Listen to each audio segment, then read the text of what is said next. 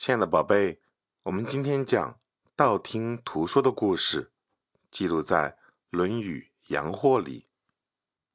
春秋时候，齐国有两个人叫爱子和毛空，他们是邻居。爱子很有学问，收的学生也多，但是尽管如此，毛空却看不起爱子，总认为自己比爱子强。他想让爱子知道自己比他强。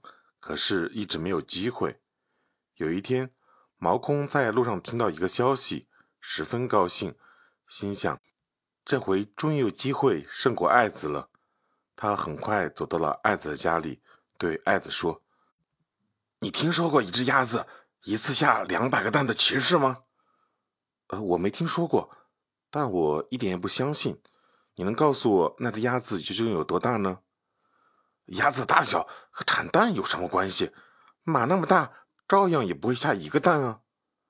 毛空得意地说：“对你说的那两百个鸭蛋，我实在不知道它们是从何处而来。这还用问吗？当然是从鸭子的肚子里生出来的。”毛空有些不耐烦地说：“鸭子的肚子哪能装得下两百个蛋呢？啊，那就一定是两只鸭子下的。”你总该相信了吧？毛空有气无力地说。爱子笑着说：“我还是不相信。”毛空被气得没办法，只好又说：“啊，那天从边上掉下了一块肉，那块肉长有三十丈，宽有十丈。”爱子笑着问道：“啊，真的吗？有那么长的肉吗？”毛空急忙说：“哦，哦，那就是长二十丈。”爱子仍不相信。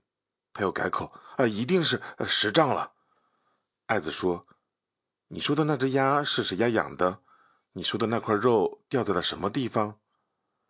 毛空支支吾吾说不出来，只好又说道：“啊，我是在路上啊听别人说的。”于是爱子对他的学生说：“你们可不要像毛空那样道听途说啊！”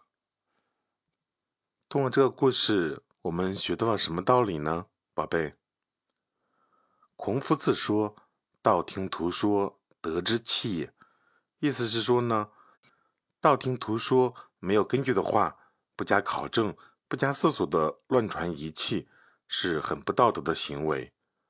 有道是：“耳听为虚，眼见为实。”我们无论遇到什么事情，切忌偏听偏信，应该开动大脑，进行合理的判断。